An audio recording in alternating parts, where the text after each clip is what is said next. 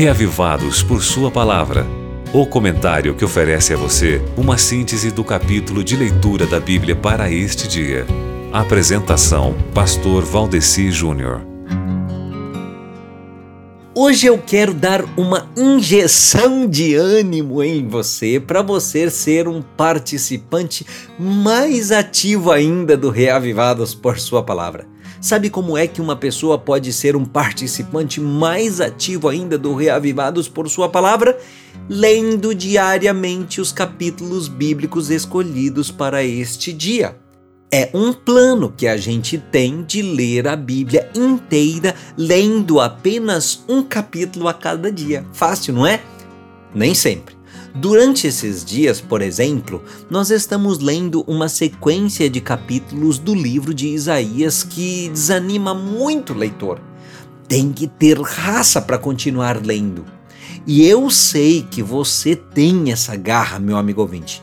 Então, eu quero lhe dar uma dica nós estamos lendo aí uma série de profecias que o Senhor fez naquela época, no tempo de Isaías, contra várias nações diferentes. Hoje, por exemplo, meu irmão, nós vamos ler a mensagem contra Damasco, que está no capítulo 17 de Isaías. Na realidade, são profecias contra Damasco e contra Efraim, né, que foram proferidas contra essas nações que formaram a coalizão Ciro-Efraimita, conforme está atestado em Isaías capítulo 7, versos 1 a 9 e em Isaías capítulo 8, versos 1 a 4, né? E historicamente a gente sabe que os assírios derrotaram a Síria em 732 a.C. e depois derrotaram Israel em 722 2 a.C.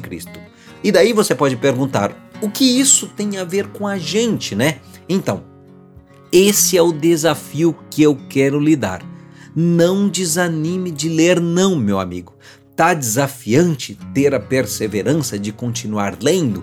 Então aí é que você pega e lê mesmo, a fundo, cavando bem a fundo em todos os detalhes para ver que lições espirituais você pode encontrar, tirar para a sua vida. Porque veja bem, mesmo que muitos desistam, você pode ser o remanescente de Deus. Tá certo? Deus tem sempre o seu remanescente.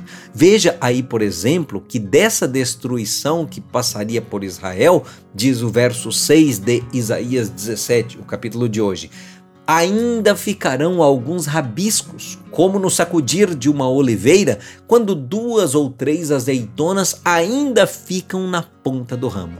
Seja você esse remanescente do Senhor, tá ok? Agora você pode escutar o Reavivados por Sua Palavra no Spotify e Deezer. Digite o nome do programa na caixa de pesquisa e tenha acesso a todo o nosso conteúdo. Nos encontramos lá!